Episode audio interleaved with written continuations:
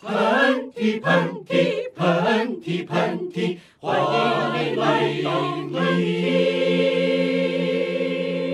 大家好，欢迎收听喷嚏。大家好，你看我们终于没有食言，我们来了。嗯，第一集想跟大家聊的这个话题呢，确实是现在我跟老韩特别感同身受的一个事情。妈呀，cannot agree more。就是身为两个工作极忙、非常要强的这种事业型女性吧，嗯，我们是怎么处理一些让我们崩溃的生活琐事的？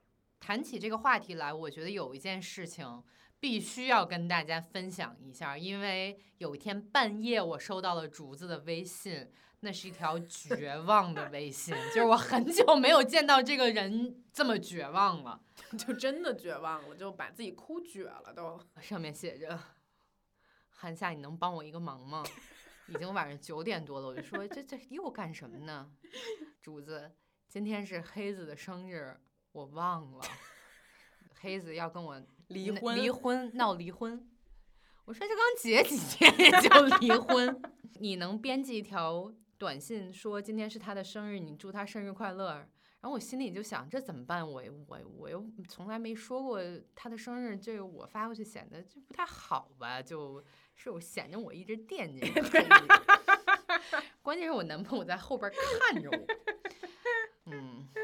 然后我就写了一封，主子你自己来说，我那个微信写你写的特别好，感人至深，英文和这个中文的文笔都俱佳。就是你知道，你跟我妈是挽救这件事儿的重大功臣，嗯，因为你写了一封感人至深的一个短信，嗯，就是黑子表面上就是那种还娇嗔的说，哎呦，韩夏怎么知道我的生日啊？你告诉他的吧什么的。对呀，然后我说，我说没有啊，因为我说你是处女座的最后一天，所以他记得。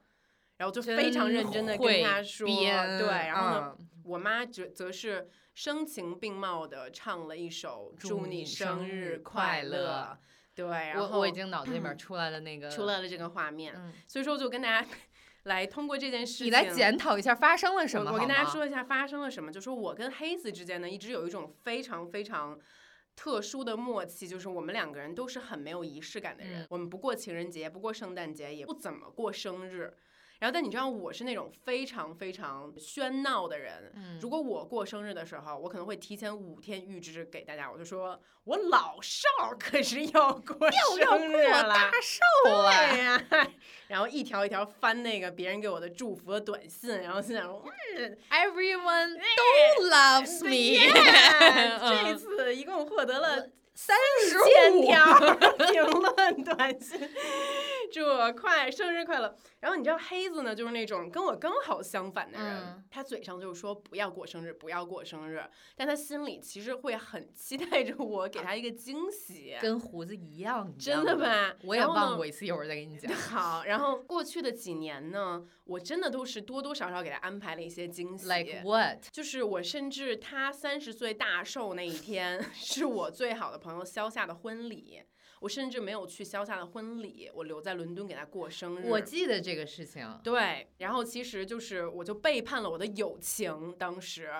为了这个男人，这也是我曾经付出过的真心。但是感觉这种背叛应该是六十多、六十六十岁大寿，就那岁的大寿，一个寿堂。对。然后呢？但这一次的话呢，我知道是他三十二岁大寿来临之际，我也一直知道就是那个周日。可是大家知道这段时间我非常的繁忙，就是我搬家，然后我的工作又一样都没有停，包括黑子现在在。中国的整个状态就像一个。两岁的孩子就连五岁都不到，特别特别理解。大家可能想象不到，可能一个不会说中文的外国人，他我跟他生活在一起，小到就是他点外卖，他叫车。当然，他现在独立性已经变得越来越强了。但是，就比如说小到就是有人敲我们家的门，跟他说一个什么事儿，快递员来了，他都解决不了。是，就是我不仅要处理我一个人生活的琐碎，我还要处理他的琐碎。然后黑子又处于在学中文的时期。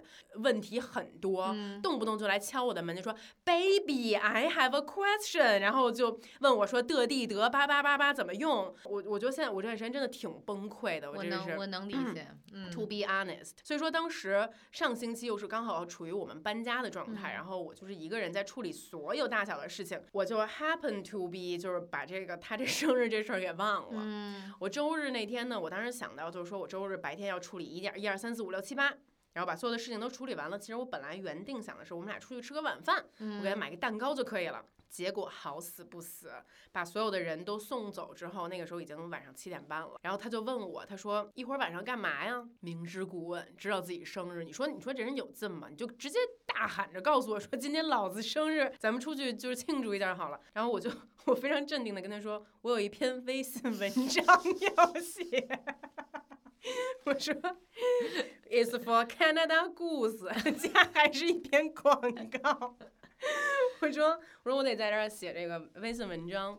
然后这个时候他就我我当时能想象出来黑子脸上那种从伤心到气愤气到愤，对焦虑，再到对，再到无所适从的那没种错，他就小微表情的变换他可。能想把我撕掉，然后但是他做了一个行为，当时我真的太难受了。嗯就是他有一点哽咽的说，他说 It's My birthday, 哎哎，only my dad called me，就是只有他爸跟他说了嗯生日快乐。嗯除此之外，他又说，就是他好像是被遗忘了。我发现我在遇到这种重大的事件发生的时候，我是非常没有表情的一个人。没有你一般，我特别了解你，你一嗯般都会说嗨，没事儿。对对，我就那时候心里 还在跟自己说：“嗨，没事儿呢。”我想说，怎么糊弄这男的呀？现在，我当时就开始搜那个快递 有能不能现在他妈赶紧给我弄一蛋糕来。然后他就在旁边说：“就说你现在点蛋糕是无济于事的。”然后后来没错儿啊，对，然后后来我在大众点评上查说，现在还有什么高级的餐厅是开着的，然后发现很多餐厅可能九十点钟就关了，因为又是一个周日。然后这个时候我真的就彻底没辙了。然后这个时候大概可能我消化这件事情有二十分钟之后，我就给你发了那个短信，嗯，然后给我妈 发了短信，然后我就开始坐在床上嚎啕大哭。我一开始的时候哭的时候，我的台词就是我是一个人渣。我是一个把我新婚丈夫的生日都忘记了的人渣，我我然后我我我就我就很多很多很多就是过去的往事都涌涌涌向心头，因为其实我今年七月份在巴黎出差的时候，我当时跟王佳怡还有小栾一起去的，小栾也是我从十四岁就认识的好朋友，我也把他的生日给忘了。是他七月底的时候，有一次我给他打电话，我说你在干嘛？他说我跟我老公在外面吃牛排，顺便补祝一下我的生日。我说你生日什么时候？他说啊，就当时在巴黎，我们很忙，我就没有提起来。然后当时就这几件事情就涌入我的心头，我就开始仔细想说，我其他的朋友 每一次生日的时候，我有没有递上祝福？然后我就发现很多时候可能我都没有。你还记得咱们俩今年完全忘了互相的生日吗？我记得，但是因为你把我的忘了，所以我把你的忘了，我觉得特别好，你知道吗？是因为我当时在拍摄那个长时间的纪录片，然后你在我在好像在巴黎，对也是在哪儿，在啊也在拍一个片子。啊，自从这件经历完这件事，我希望全世界人都不要过生日了。大家嗯能不能就会跟对对方说好这件事情？总之那天晚上我就是非常的难过，我在床上我想到这么多事情，我觉得说我不配有朋友，我不配 有爱人，我连别人的生日都记不住。然后这件事情同时又让我很焦虑，我甚至就想打开日历，把每一个人身边每一个人的生日都记下来。我想说蔡康永应该会记得每一个人的生日吧，因为他因为因为蔡康永有助理提醒他这件事儿，应该都我为王佳怡。没错儿。怎么终于当啊找出罪魁祸首王佳佳怡哎，，我跟你说，你知道王佳怡有多过分吗？嗯，怎么了，就王佳怡？那天她在我们家的时候，她不但不提醒我，她走了之后，我给她发短信的时候，我知道呀。他还跟我说风凉话。他说什么？呀？我跟他说，我说黑子都就是难过的快哭了。然后王佳怡就说，我听到这里也要哭了。你觉得王佳怡是不是有的时候心中是嘲笑我们的？我觉得是的，她就现在他是一个外人，就是站在一个高至高的角度上来想，说这两个女的为什么连这么小的事情都记不住。就是她们有什么资格可以成功？对，就是你知道，就是王佳怡连王娟的生日都记得非常清楚，就是他的狗。嗯，你记得查理的生日吗？不记，得。对吧？但是查理是我捡的。那倒也是，你也可以给他估算出一个生日来。但是其实我那天晚上，我我为什么编辑了一条那种短信？因为我特别特别特别理解你，嗯，因为我最近也是处于一个水深火热，就是每天想把自己捏死，想把自己嗯杀了这么一个工作强度中。我也觉得很多其实我们的听众都是那种事业女性，然后她们可能要照顾自己的家庭，要照顾自己的领导，要照顾自己的手下，然后要照顾自己的工作，一切一切。科学家做一千次实验都不成功的那种，对。你那是居里夫人，你凭什么认为我们的观众里面就不可能有居里夫人？我们观众里面有很多居里夫人，我特别特别能能理解你，所以我就是绞尽脑汁发了一条那样的嗯微信。然后我觉得，如果是这件事情发生在我身上的话，你 which already happened，但是我就觉真得？但我觉得你一定会也救我于水火之中，一定的，嗯，你知道那天晚上最后我发现补救的方法就是最有用的是哪一招吗？嗯就是后来我就说，那咱先出去吃饭去吧，嗯你吃什么我就都成全你。他就跟我说他想吃披萨饼儿，我就带他去吃了我们家旁边有一披萨饼。然后呢，在吃披萨饼的时候，嗯旁边有好死不死有一个外国的女的，过生日，不是，哎呦喂，幸亏不是过生日。嗯，他呢就跟一个中国的男性一直用中文交谈，他又觉得黑子自己又觉得自己不行，你知道吗？然后呢，我就想说，我说那我给你的一份最真正的生日礼物是这个，就是因为他每一次都逼着我跟他 用中文进行口语对话，可是我可能大概说五分钟我就没有耐心了。我说，在你余下的这一年之中，任何你需要我跟你说中文的时候，甚至我可以一天只跟你说一个小时英文，其他时间我们都用中文来对话。我说这就是我送给你的生日礼物，他非常的开心。然后从我说完那一刻开始，我们两个人就在用残破的中文讨论我们前面的炸鸡，因为就是也讨论的内容会很有限，你知道吗？但是这样不是在那个女的面前就更丢人就吗更？丢人，对。然后我也觉得说，我说黑子为什么这么不怕丢人？因为感觉他们就聊的还是一些蛮高深的东西，好像艺术圈的什么之类的。然后我可能在中国待了十年对，然后哎然后那个黑子就很大声的说：“这个炸鸡，这个披萨很好吃，有香肠。”然后我就然后你可能就说香肠，对他说 baby baby let me finish it，let me finish。我就要跟他讲说香肠是什么意思，我还要加上我的肢体动作跟他说，我说香就是就是可就香，是这个，你 说他拿着手在空气中划了。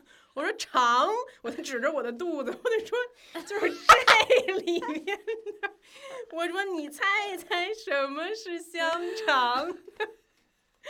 所以说就是鸡同鸭讲的，大概有了。我听到我听嗯就是这就是那天晚上半夜，老邵给我发了一个短信，说这就是他送了一份大礼，然后我心里就想说。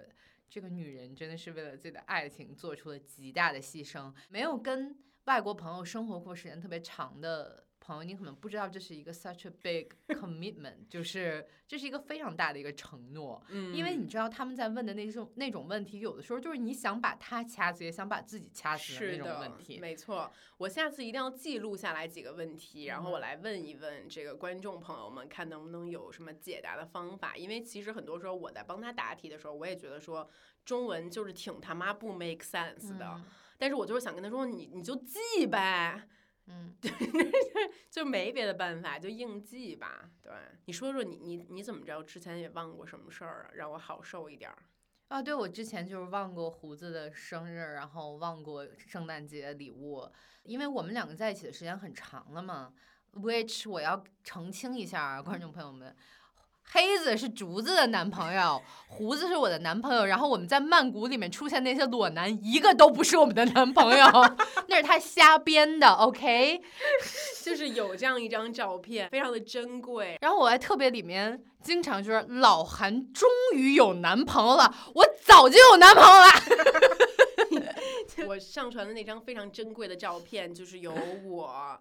还有老韩，然后还有两三个裸男，还有一些就是人无关人等妖什么之类的 我也忘了。变装皇后，什么人妖 drag queens。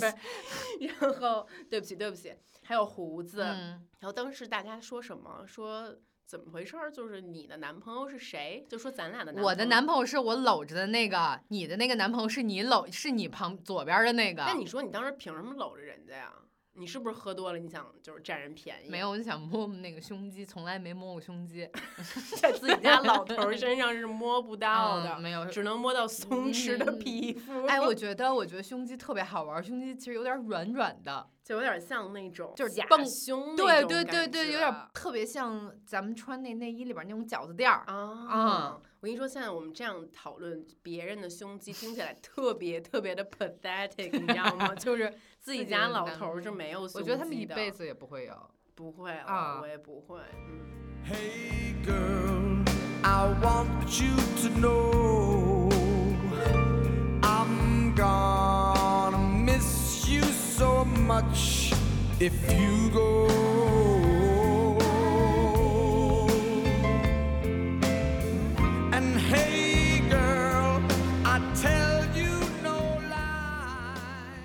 觉得这个事业女性，呃，你工作的时候遇到的最多的困难表现在哪里？其实我跟大家说一个我工作里边遇到最大的困难，它是一个特别特别平时的一个困难，啊，我没时间收拾屋子，我没时间给我爸我妈打电话，然后像我这种没结婚没孩子的人，都得想说中秋我给谁送礼，我给我爸我妈买什么东西。我男朋友什么时候来北京？我们家这个布局该怎么收拾？我是不是该换床单了？一切的这些这些事儿，我觉得太难打理了，朋友们。太烦了。你们是怎么打理你们生活里边的这种事儿？能给我们出点建议吗？我真的不知道你是怎么办的呀？我不干。我有时候换一床单，我都气得我都 眼泪哗哗流。我也说，我这床单怎么塞不进去？把我手都给碾了。我跟朋友们说一件事儿，我觉得。我过得最难的一天是我男朋友来之前这次，我吃了饭碗没刷，然后洗了床单没晾，被骂了。不是，就是家里面就是拆的快递满大，然后那天兔子还去做了绝育手术，我那天真的大哭崩溃，我不知道该怎么去处理这么多事儿，然后我同时在做一个非常强度大的一个工作。你们这些有孩子就是有老公的人到底是怎么做的呀？我觉得可能大家也就。好不到哪儿去，没可能就是睡得少，只能是。你知道我昨天上午我又崩溃大哭。你又怎么？你最近哭的太多，我每天都在以泪 洗面。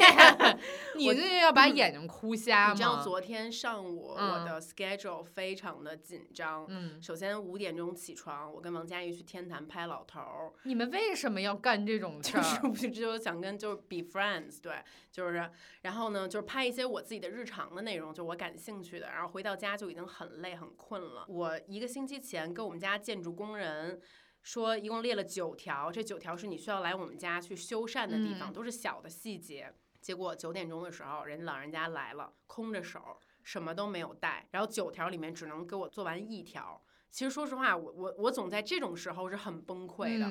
可能当你习惯了在某一个时间，你预期这件事情会被做完，结果他做不完的时候，而我下午又有别的工作，然后他就说：“他说你你跟我去什么五环外的居然之家买一个喷头吧。”我听到这句话的时候，我整个人就崩溃，然后我就把他给骂走了。反正骂走了之后，我自己就在家哭了。我觉得我实在无法面对这种生活中的琐碎，然后我太难受了，我就我就拎起电话，我就把黑子给骂了一顿。我 说你的中文什么时候才能有长进？你这是什么 回事？你这都，嗯，就实在没有办法了。嗯，我以前老觉得就是家庭主妇或者是就是把家里弄得特别好的女的，就是你我也弄弄得特别好，只不过没弄而已。我现在发现根本不是那么回事儿，就是弄不了。就是弄不了。嗯，比如说我要出门的时候，我这个人特焦虑，然后我发现地上全都是头发，我就受不了，我就要吸一遍。嗯但是有的时候你就发现你真的是没时间搞这种事情，而且有的时候又特别想在家吃饭，然后你做了饭以后怎么收拾这些东西？我跟你说，我现在找到的一个唯一的小诀窍，嗯就是我宁愿花多一点点的钱，让人来，对，去找一个非常让人安心的保洁阿姨。嗯就是我觉得很多小的角色，比如说保洁阿姨，嗯然后比如说你们家可能跟你很熟的一个维修工人，嗯这些人在你生活中能极大的提高你的幸福感。就是这个 阿姨，她其实完完全全掌握着我的命运。就是她跟我说三十五块钱不干一小时，加到四十，我立刻给她涨这个工资，就绝对没问题。嗯说到这儿，我提一个好笑的事情好吗？嗯我跟竹子曾经有一段时间共享一个阿姨，嗯，对，然后有一次阿姨到我们家来，特别神神秘秘的问我说：“哎，小韩，他是有点那个河北小韩，那个你这个朋友是不是个明星啊？” 然后虽然有点黑，但是长得还是好看的男朋友是个外国人。啊。这个男朋友，这个法国不法国，意大利不意大利，西班牙也不西安，不知道是哪儿的人，但长得还可以。你怎么回答的？我就说啊，他们两个是呃歌星，我们俩是一个组合，对，就一个歌星，歌星。你说你听过那个嗯麦克学摇滚？你就你跟阿姨说，我们俩是星光大道的冠军，对，周冠军。周冠军。行，挺好的。嗯，说到这儿有一个说到这儿，劲对，所以嗯就说这个保洁阿姨非常非常重要的。我觉得还有一个是我跟竹子都特别特别希望有的，就是那种特别纯粹的，什么都没有的，就自己待着的那种时候。啊，我太珍惜这种时光了。嗯，我一般就是如厕要如一个小时 左右。我妈经常提醒我，我这样的话可能会得痔疮。我也我妈也跟我这么跟我说过。对，但是我嗯特别珍惜在厕所里面安静的时光。嗯，我问个问题：如果说你有一天就真的是你什么都不用干，只有你自己待着，你这一天会怎么过？这种问题突然来了的时候，我甚至都想就像一阵暴风雨一样对，袭击了你简直无法想象这是会是什么样的一天。天堂。对啊，你会怎么过呀？我觉得我有可能就把电视打开，然后我就就撒丫子，就是、嗯就是四只手平躺在床上，嗯我什么都不干，然后我就都点外卖，嗯，谁也别跟我说话。我觉得我可能会在家看 porn 吧。就说一个别的 可以用的，可以用的嗯啊。我觉得我可能会非常正常的去过一天。我现在非常渴求能有时间，就是就是八点钟起床，不接收任何一条短信，去把我要看的东西都看完，然后要把我查的资料都做完，然后认认真真不受打扰的去工作一天。嗯，我觉得这其实反而对我来说是一种享受。嗯，因为其实现在最干扰我的部分就是我的手机太可怕了。就我我如果包括咱们现在录节目的这一个小时，我不去看，我可能会有六条未接来电、一百条短信，以及各种各样其他的 app 冒出来的通知。这个东西其实让是让我最焦虑的部分。我可以完完全全享受在我的状态之中去做我要去做的事情，但是我不得不去跟别人不断的去沟通各种各样的事情，这个事情又费时间，又非常牵扯你的精力。我觉得我一天到晚的这种焦虑和烦躁，都是这个手机给我带来的。所以其实我如果把这手机给扔了。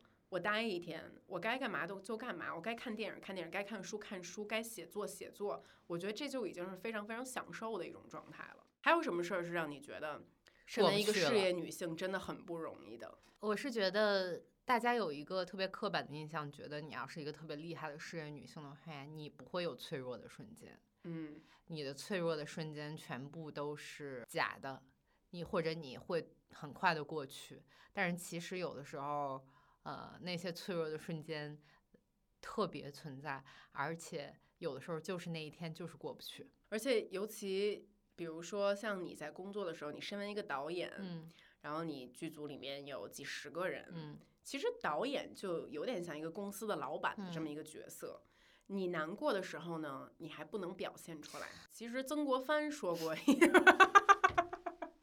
不是我跟你说啊，等一下，你先说，我给你配乐啊，来。就我你知道曾国藩说 成大事当者一定是孤独的，嗯一定是不被人理解的。嗯对，因为其实我们去回顾每一个在历史上试图做出一点不一样的事情的人，寡妇，对，当他追日的时候，也就怎么流可能产有人理解呢？对。嗯对，所以我觉得承受孤独这件事情是一个必经之路，承不仅要承受孤独，还要承受辱骂。对，你们想没想象，其实现在坐在我对面的这个竹子，你们看到的他都是他在用各种特别贵的油在那儿 涂的时候那种美丽的样子。现在坐在我对面的这个人没有画眉，然后前面的三缕头发已经油到，就 是可以，没洗了。就是可以炒菜。没有，我跟大家说，我最容易崩溃的时候啊，其实就是我一直以来是一个不修边幅的人，嗯，我我是绝对低于平均水平的。这个我能我能为他证明，就是他真的其实是一个不是特别矫情，就我比他矫情多了。就我真在这方面，个在外貌方面我面，不在乎外貌，我嗯就如果能的话，我每天都素颜出街，我都完全没问题。穿大背心儿穿一大背心儿，就是穿一嗯踏了板儿。嗯然后，但是我的这个工作呢，好死不死，又是一个需要用外形来说话的这么一个工作，嗯所以其实我很多崩溃的瞬间，其实王佳怡有时候能体会到，就是在拍照的时候。让一个没有那么在乎外表的人，嗯因为我觉得，如果你是一个本来就一个很爱漂亮的女孩儿，嗯，你做这些事儿是就是自己会觉得很享受的，但是你们要理解，世界上也有一帮女孩儿可能过得像男孩儿一样的那嗯种。你让这样的女孩儿对着自己的镜子去看自己脸上有没有长了一个小包，嗯这个地方肤色是不是不是很匀，嗯我这个地方是不是该去打一个玻尿酸了？嗯这种时候让我非常非常的沮丧和嗯难过。嗯我甚至有很多时候，我会哭着跟黑子说：“我说我觉得我没有以前好看了。嗯然后他会觉得说这种话简直就是一派胡言，嗯因为在在他心中肯定是你在我心中是最美，所以说，你所以说他就傻了，刚才都。所以他肯定来会来安慰我，但是他说的话我也不信。我特别特别理解你，因为我最近老焦虑，我老掉头发，嗯然后呢，我就老在胡胡子胡子现在迷上了炒股，就半夜老是炒股，然后他就炒着炒股，我就突然从桌子上我就说、嗯 Am I bald？就是我现在秃顶了嘛，嗯，然后呢，我就会自己拿一个重，嗯 自己拿一个手机在那儿拍完，你说告我秃了，你知道我最近做了一件事儿，嗯就是。我也有轻微的秃顶，我嗯我觉得，嗯就是我前面的发量比后面多很多。我是后面比前面多很嗯，多，咱俩应该综合一下。嗯然后呢，我那我就是真正的秃顶，你是秃前额，嗯，然后我就在吃 淘宝是地中海，我是我是 我是地中海，你是葛优的对那种，对。我在你买了什么？我前段时间在淘宝上面买了大概三种可以生发的产品，嗯，就是霸王，就是那个那是叫霸王育发液，育发液，嗯你用过吗？用，过，我都已经用光了两瓶儿了，还是没长出来。你说我头发这么油，我觉得都是喷那育发液 喷出来的，而且那巨味儿，对我现在出去，我身上就是一种霸王的味儿，你你就是那种党委组织部那个我就是我就是编辑部的你故事牛里大姐牛大姐那个味儿。不是，你知道我是学了一个什么天皇洗发，就是有一什么给日本天皇洗洗的哦唯一日本老头儿，就是那种起泡，就是起五分钟，然后就嗯摁自己的头。嗯，然后我就天天那么洗头发，然后我每次洗完了以后，我光着屁股在厕所精疲力尽，因 为就是起泡跟按摩，就真的特别费事儿。还有什么十步法，什么嗯不能用热风吹头发，哦是吗？然后按摩各种，就是不知道有没有用。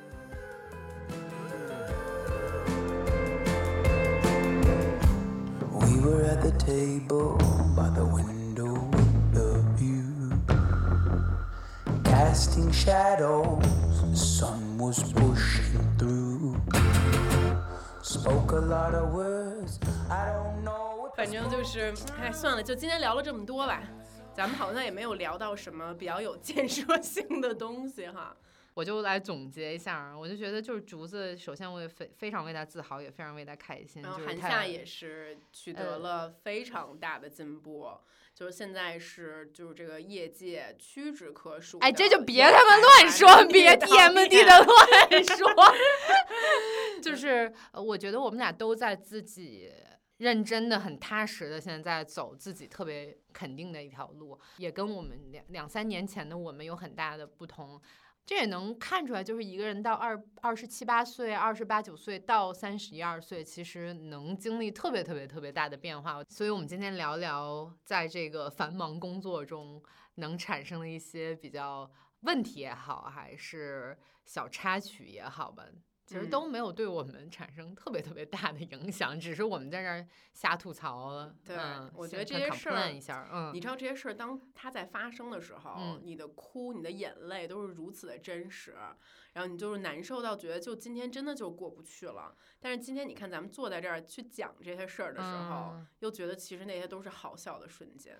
听众朋友们，你们可能到三十岁的时候也会经历过这么一个瞬间，就是你们觉得我这一辈子再也不会哭了。在三十岁的时候，你会有一个思想的高潮，或者是你对自己认识的高潮，觉得妈呀，这个世界上没有什么事儿我解决不了，我怎么这么厉害，我再也不会哭了。但是到你三十一二岁的时候，当那种生活的琐事像瀑布洪流一样的向你扑过来的时候，你就觉得靠，这世界上就有好多事儿我处理不了。就是哭挺好的，对，嗯，啊，要哭的时候必须还是得哭，必须，哭出来，哭完之后每次都觉得好多了，嗯，而且必须得嚷着哭那种，就是哇哇哭，就是那种咦怎么也火呃 呀，就那种，我经常现在经常哭成那 样，对对，就特别像那种农村葬礼比赛的那种似的，嗯就是 I am a bad wife，但是心里其实想说，赶快原谅我，赶快让这个事儿过去。我哭成这样还不原谅我吗？